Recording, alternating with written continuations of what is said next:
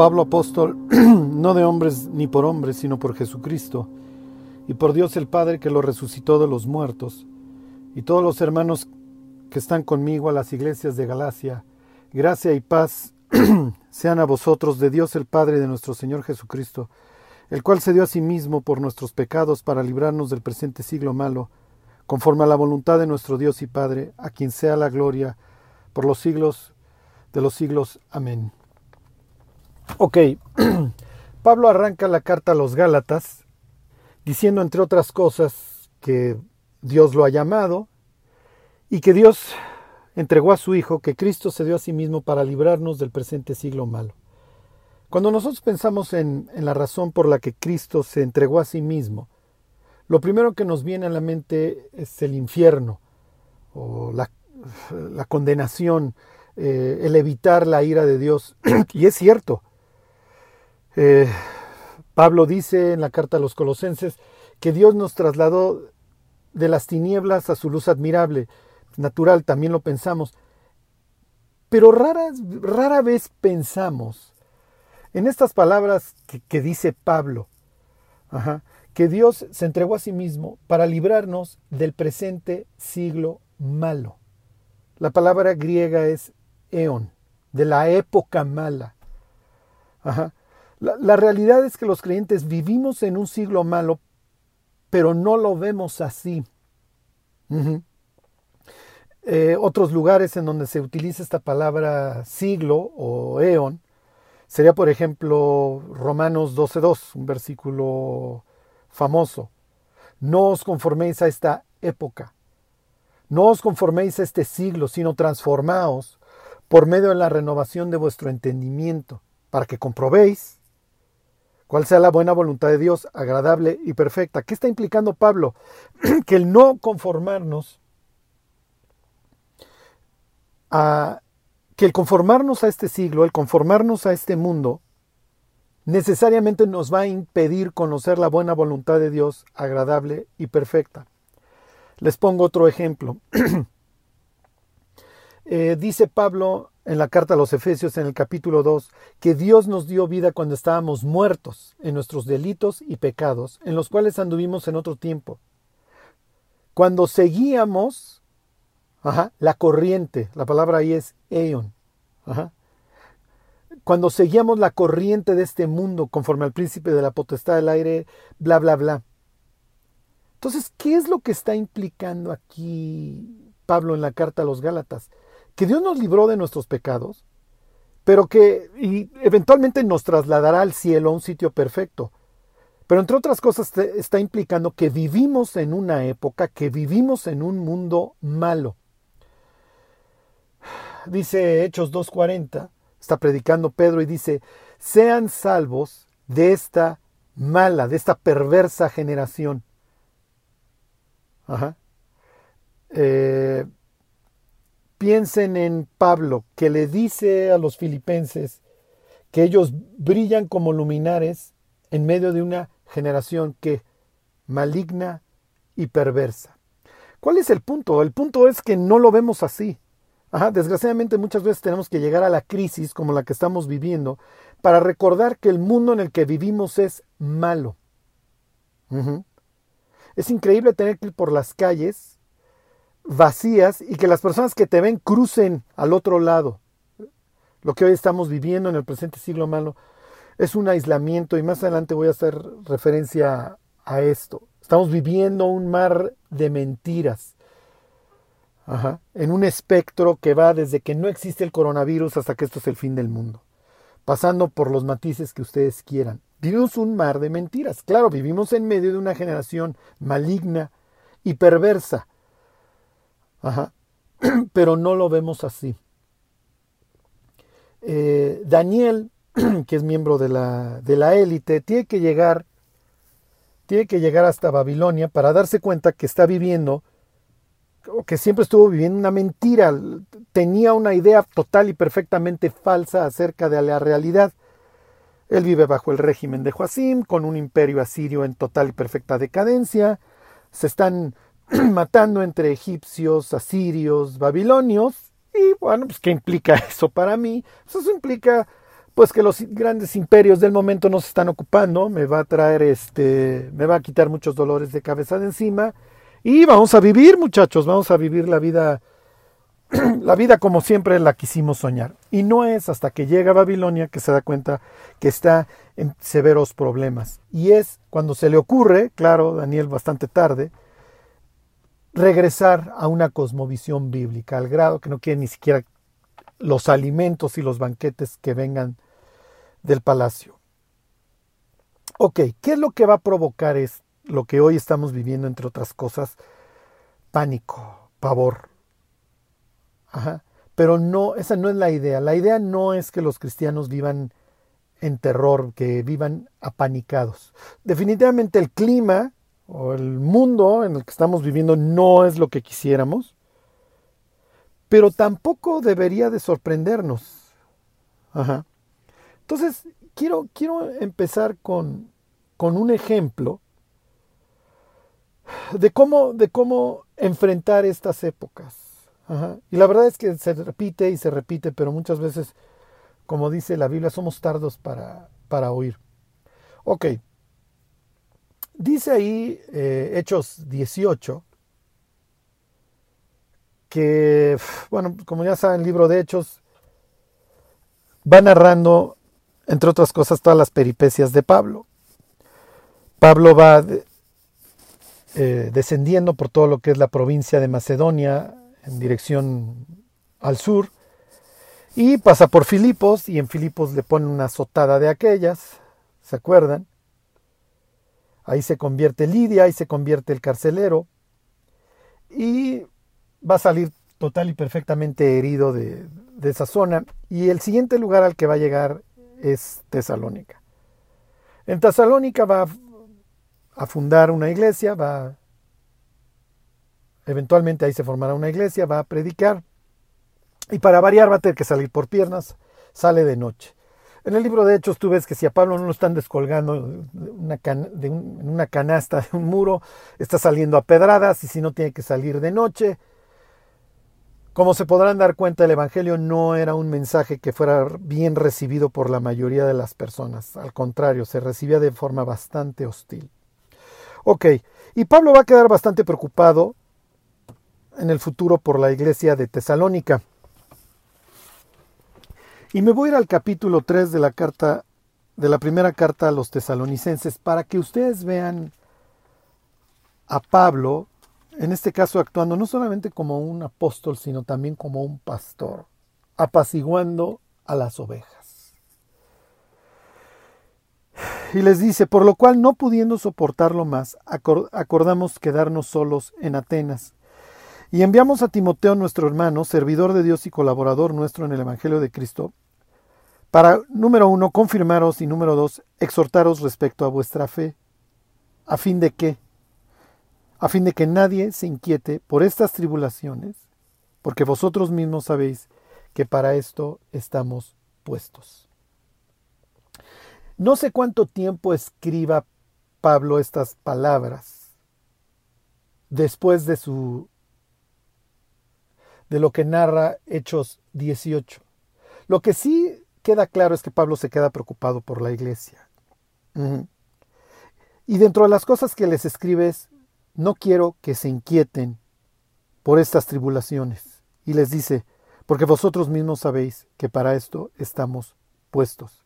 Y luego aclara versículo 4, porque también estando con vosotros os predecíamos que íbamos a pasar tribulaciones como ha acontecido y sabéis. Entonces lo primero que les quiero decir en medio de esta pandemia de pánico, no sé si de coronavirus, pero sí de pánico, es número uno, que no se inquieten por estas tribulaciones. ¿Por qué? Porque ustedes saben que esto va a suceder. La sombra sobre el mundo, los tentáculos del pulpo se van a seguir extendiendo.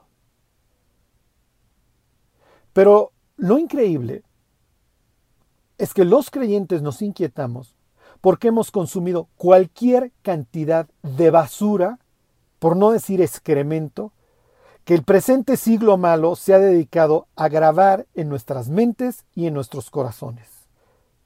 Por eso es que caemos en el mismo pánico en el que cae el mundo. ¿Por qué? Porque no tenemos una cosmovisión bíblica.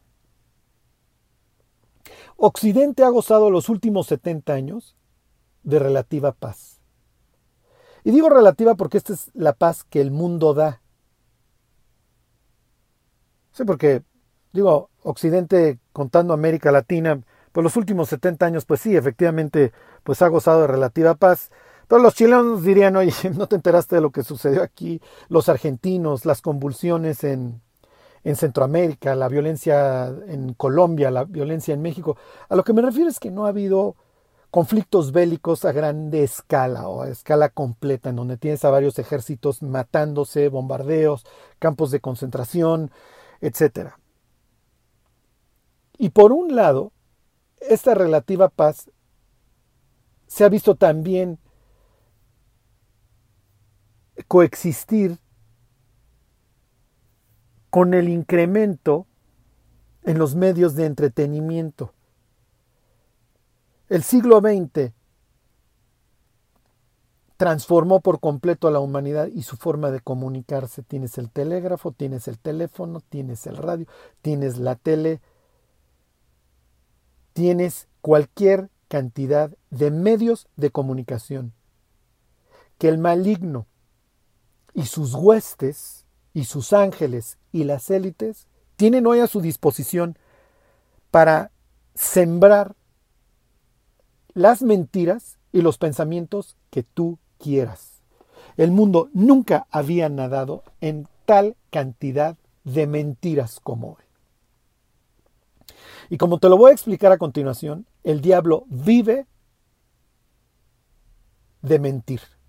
Es lo que dice Jesús. El diablo es homicida y es mentiroso. Y cuando habla mentira, se está describiendo a sí mismo. Es la personificación de lo que es irreal, de la mentira. Ok, digo, deberíamos de partir de esa base, pero no lo hacemos. Los cristianos estamos pegados al televisor. Es increíble cuando los cristianos dicen, es que en la tele dijeron. No, no, no es posible. Y entiendo que haya verdades que se dicen a través de los medios de comunicación. Sí lo entiendo, que digan realidades. Pero no podemos vivir por lo que el mundo opine o diga. Y más allá, nuestra cosmovisión tiene que ser la de Dios, nuestra cosmovisión tiene que ser bíblica. Y desgraciadamente no es hasta que llegamos a Babilonia, no es hasta que empieza la pandemia, cuando los cristianos nos acordamos, oh, creo que estas cosas iban a suceder y creo que tendríamos que tener la linterna prendida y la Biblia abierta para saber cómo conducirnos en estos tiempos. Ok. Le voy a dar vuelta a la página y me voy a ir a segunda de Tesalonicenses al capítulo 2. Porque Tesalónica es una iglesia a la que Pablo constantemente tiene que estar apaciguando. Les pongo este ejemplo, les abro un paréntesis. Pablo habla del arrebatamiento, capítulo 4 de Primera de Tesalonicenses. Para la segunda carta, los tesalonicenses ya no trabajan, no están trabajando, ¿Por qué? Pues están eh, viendo hacia el cielo, esperando a ver a qué hora Cristo regresa. Y Pablo les tiene que decir que se ocupen en sus negocios, que se pongan a trabajar. Ajá. Es una iglesia a la que constantemente hay que estar calmando. Ok. Capítulo 2, versículo 1. Segunda de Tesalonicenses. Pero con respecto a la venida de nuestro Señor Jesucristo y nuestra reunión con Él, os rogamos, hermanos, que no os dejéis mover fácilmente de vuestro modo de pensar. Ni os conturbéis ni por espíritu, ni por palabra, ni por carta, como si fuera nuestra en el sentido de que el día del Señor está cerca. O sea, lo primero que Pablo les tiene que decir acerca de los últimos tiempos es que no se conturben y que no se dejen mover fácilmente de su modo de pensar. Imagínate la cantidad de cristianos que están metidos ahorita en YouTube y en las redes sociales metiéndose cualquier cantidad de especulaciones y de sandeces y de idioteces en el cráneo, que lo único que van a hacer es confirmar su ignorancia bíblica y los va a preocupar. Nos fascina el tema futurista, queremos tener la bolita mágica. Y lo primero que Pablo le dice a los tesalonicenses es, mis amigos, no se dejen mover fácilmente de su modo de pensar. Número uno. Y número dos, no se conturben. No estén todos nerviosos con respecto a esto. Y número tres, les leo el versículo 3. Nadie os engañe en ninguna manera. Es increíble que cuando se habla de los últimos tiempos, la Biblia constantemente arranca los mensajes diciendo que nadie te engañe. Porque es natural que estos temas levantan curiosidad y se prestan para cualquier cantidad de engaños. Y el diablo dándose vuelo.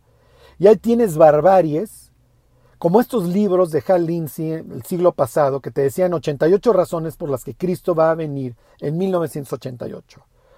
O no me acuerdo cómo se llamaba el título, de Late Great Planet Earth de Hal Lindsey, el bestseller, y ahí están todos los creyentes. O eh, Dejados atrás, y ahí están todos los cristianos, consume y consume del mainstream. Nos gusta la cosmovisión del mundo. Nos gusta el presente siglo malo, nos gusta la mala y perversa generación. ¿Por qué? Porque es muy atractiva. Y ahorita voy a hablar de eso. Ok, dice Pablo, segunda de Tesalonicenses 2.3, nadie os engañe en ninguna manera, porque no vendrá sin que antes venga la apostasía. Bueno, eso sí ya llegamos, la iglesia convertida en un circo. Como decía don Charles Spurgeon, vendrá el día en que los pastores dejen de alimentar a las ovejas y tengas a payasos entreteniendo a los cabritos. La iglesia convertida en un circo, ahí ya estamos. Esa te la, esa compro ya, Pablo. Apostatar quiere decir colocarse fuera, salirse. ¿Por qué abandonan las iglesias la verdad? Porque abrazan el engaño. ¿Y por qué abrazan el engaño? Porque el engaño es muy atractivo. Porque el engaño te hace pensar que vas a alcanzar al mundo. Y no es cierto. Piensen en la última cena. ¿No te vas a manifestar al mundo? ¿Cuál es la respuesta de Jesús? El que ama mi palabra guardará. Y yo voy a ir a Él y me manifestaré a Él. A la iglesia de los últimos tiempos Jesús le dice, toco y llamo. Si alguno abre la puerta, entraré a Él cenaré con Él, Él conmigo. No es democracia. No se trata de complacer a los más. Se trata de decir la verdad. Ok.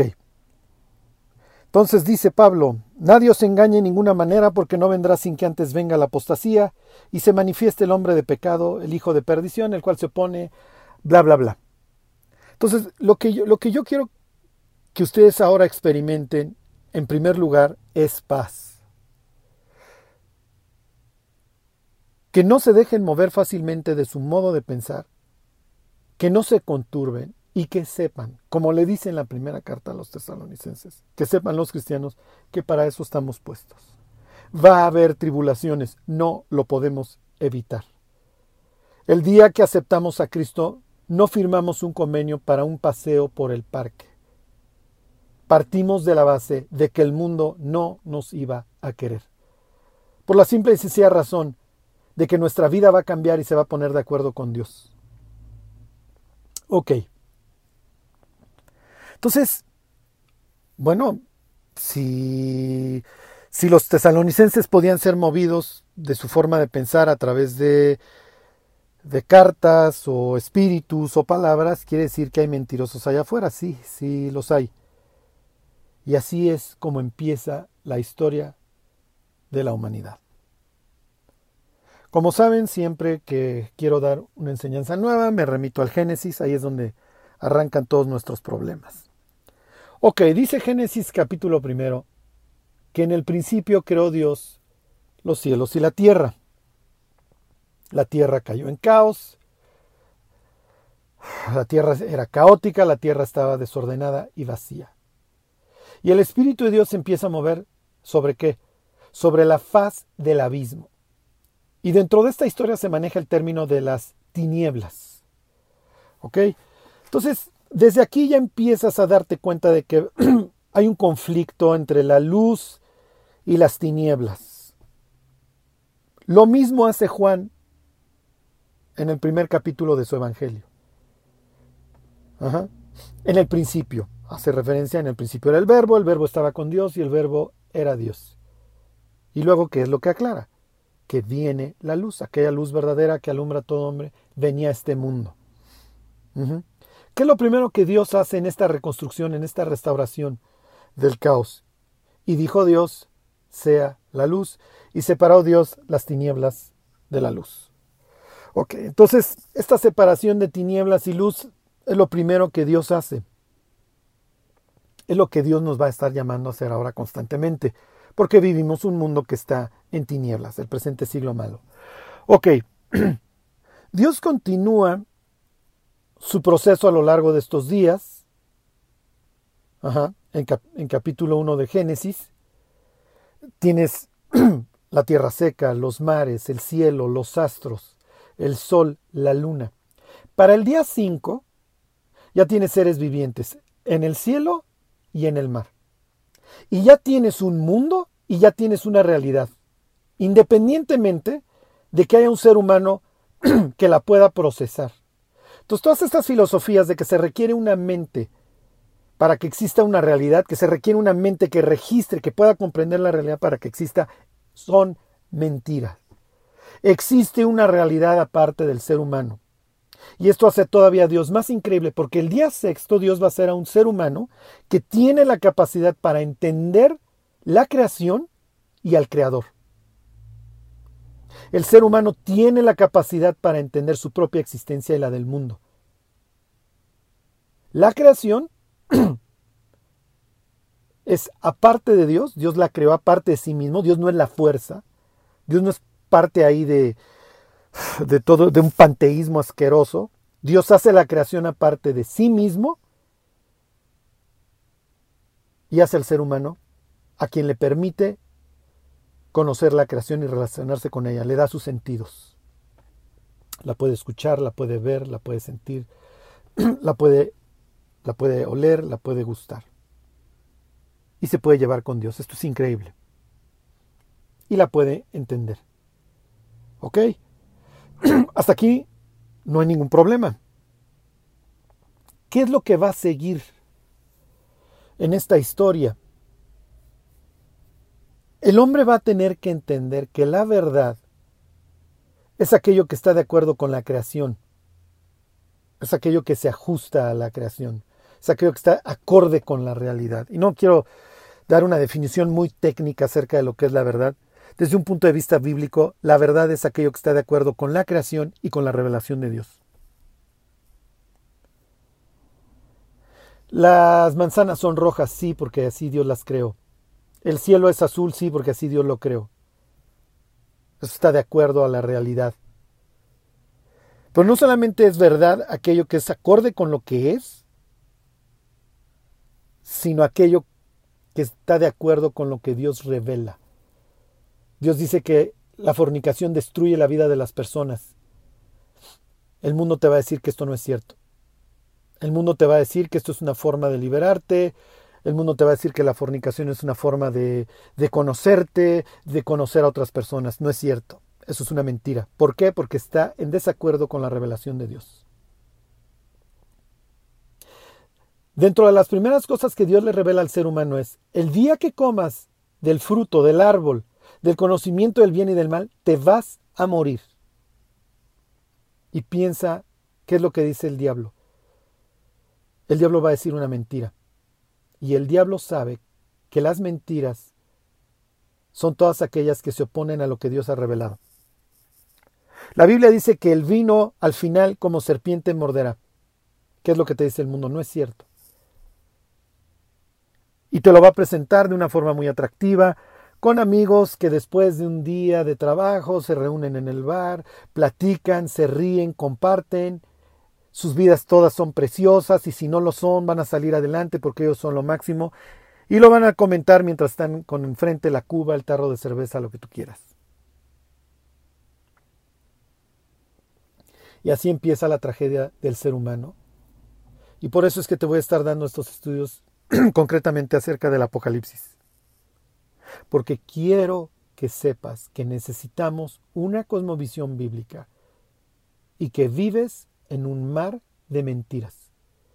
Y las mentiras han destruido no solamente a la humanidad como tal, sino también a las iglesias. Si tú lees los mensajes que Dios le da a las iglesias en Apocalipsis, vas a encontrar muchas cosas iguales. Sí, sí, Carlos, ya sé, en todas se presenta Dios. A todas les dice que el que tenga oídos, que sepa, que el que tenga oídos, que escuche lo que el Espíritu dice a las iglesias. Tienen una misma estructura. Eh, algunas las felicita, otras las regaña, otras nada más las regaña, otras las, nada más las felicita. Las siete iglesias tienen un común denominador más allá de todos los que te acabo de mencionar. Todas tienen que ver con el engaño. A Éfeso se le felicita porque conoce a los que se dicen ser apóstoles y no lo son, y los ha hallado, tatán, mentirosos. A la iglesia de Esmirna se le recuerda que Dios conoce a los que se dicen ser judíos y no lo son. Quiere decir que hay muchísimos mentirosos allá afuera haciéndose pasar por cristianos, y unos bastante famosos inundando a las iglesias y al cristianismo de mentiras, destruyéndolas. Y lo peor, los cristianos subiéndolas al púlpito, ¿eh? dándoles un lugar. A la iglesia de Pérgamo, Dios la regaña porque ya tiene a Balaam. Claro, vamos a fornicar, y a comer cosas sacrificadas a los ídolos. ¿Por qué no? ¿Por qué no subimos a Balaam al púlpito? Es más, ¿por qué no compramos las predicaciones de Balaam? ¿Por qué no compramos su cosmovisión? ¿Por qué no compramos todo lo que Balaam vende y ofrece hoy al cristianismo? ¿Te atira? ¡Ey! ¿Por qué no traemos a la, asesina? ¿Por qué no traemos a Jezabel? ¿Por qué no destruimos los matrimonios? ¡Ey! ¿Por qué no traemos el feminismo a la iglesia? Claro, ¿por qué no? Si ya estamos haciendo un circo de por sí. ¿Sardis? Sardis todavía no se ha enterado de que ya está muerta. Filadelfia. Yo conozco a los que se dicen ser judíos y no lo son. Las dos iglesias a las que Dios simple y sencillamente felicita, a las dos les recuerda, no te preocupes, tú tienes la verdad. Y la estás abrazando. Te dicen que eres un pobre miserable, pero eres rico. Te dicen que no tienes recursos, pero no te preocupes, tienes una puerta abierta que nadie va a poder cerrar. ¿Y de la Odisea? La Odisea, la Odisea no solamente vive en el engaño, lo publica, lo ama, lo adora. Bienvenidos al cristianismo del siglo XXI. Pero bueno, no es la idea que nosotros también nos pudramos en un mar de mentiras. Ok, entonces la revelación de Dios, vamos a pensar en la primera. El día que comas de ese árbol, ciertamente morirás. ¿Qué es lo que dice el diablo? El diablo quiere matar al ser humano, es homicida.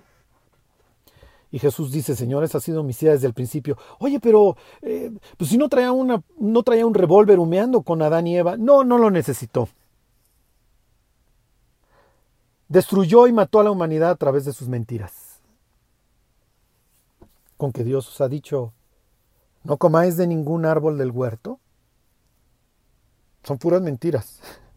No comas de ningún. Eva inmediatamente se va a convertir en, en la acompañante y amplificadora de las mentiras del diablo. Le va a seguir la corriente. Se va a dedicar a decir puras mentiras.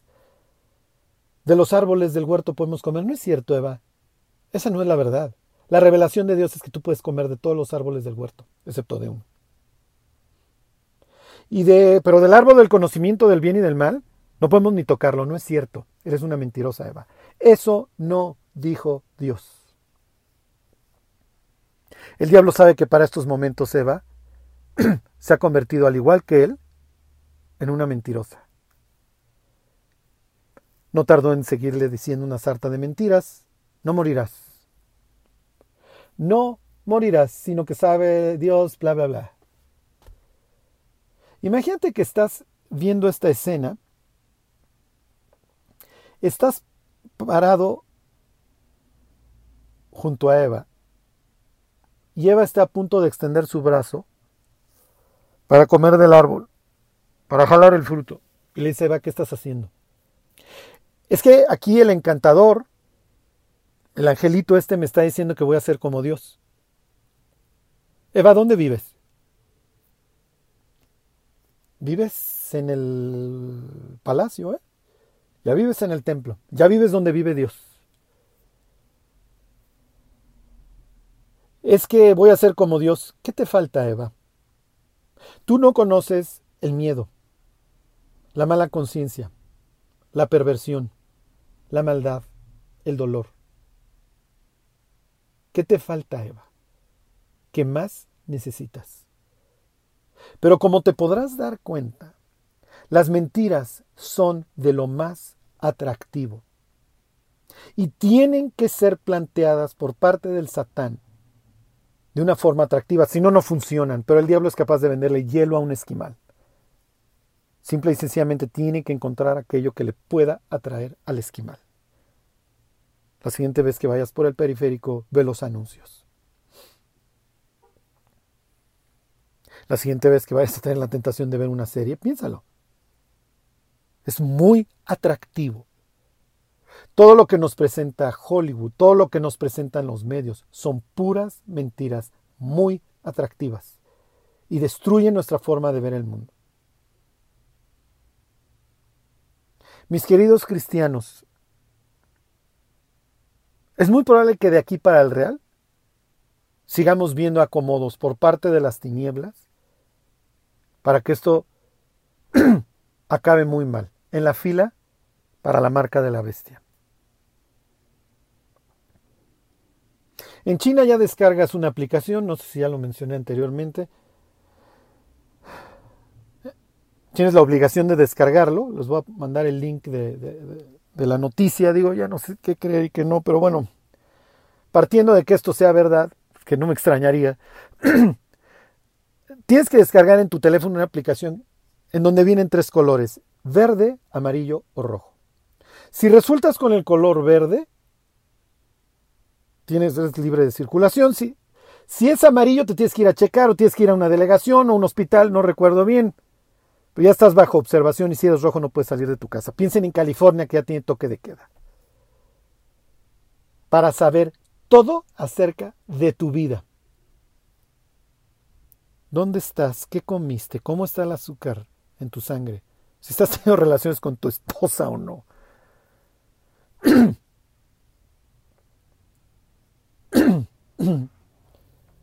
Entonces lo que sí efectivamente vamos a necesitar es dejar de vivir en el mar de mentiras y tener una cosmovisión de Dios. Poder filtrar la realidad que estamos hoy viviendo a través de la palabra de Dios, de lo que Dios revela. ok. Entonces, para ello les voy a hablar del Apocalipsis. Les voy a estar mandando estudios acerca de, de este libro. Y les voy a estar contando acerca de él realmente lo deberíamos de traer en el cerebro. ¿eh? Esto es lo que debería estar flotando en nuestras mentes. Pero bueno, tiene que suceder la crisis para que nos acordemos de este libro. Y voy a empezar por la primera mentira que hemos creído acerca del Apocalipsis. El Apocalipsis no es para mí, no, sí es para ti.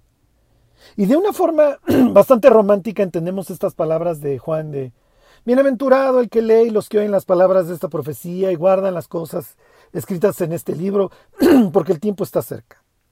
Sí, sí, qué bonito, tengo que leer el Apocalipsis. No.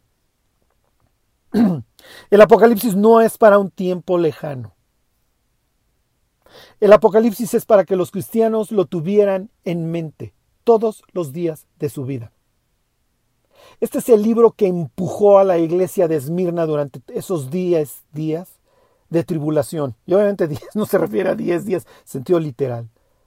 La iglesia perseguida tuvo que morir sabiendo que con ellos lo seguían sus obras. Sabiendo que tarde o temprano su testimonio iba a llevar al cielo gentes de toda tribu, pueblo, lengua y nación.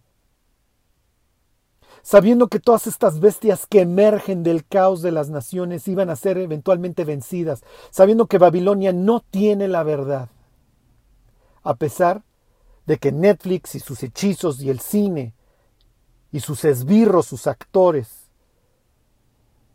sean todas mentirosas. Es el libro que los empujó a saber que ellos estaban bien. Es increíble que hoy veamos a las celebridades mencionar a Dios y que partamos de la base de que son cristianos y no mentirosos.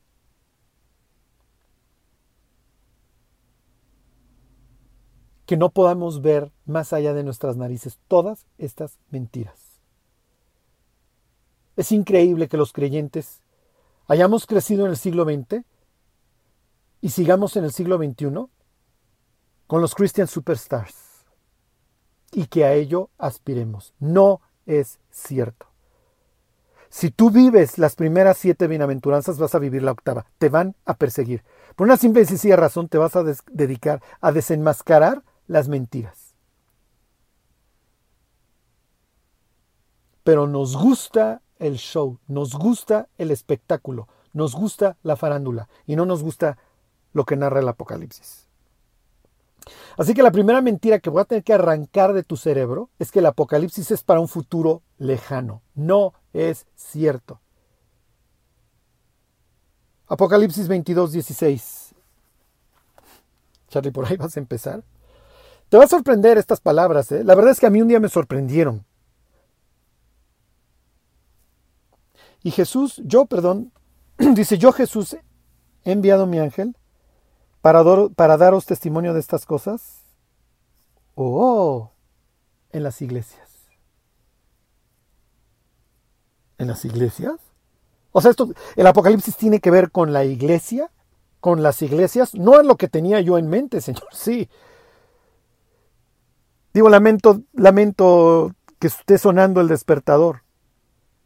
Jesús ha enviado a su ángel para dar testimonio de estas cosas a las iglesias, en las iglesias. El Apocalipsis tiene que estar flotando en el cráneo de los cristianos en las iglesias. No es para un futuro lejano. Te lo voy a enseñar.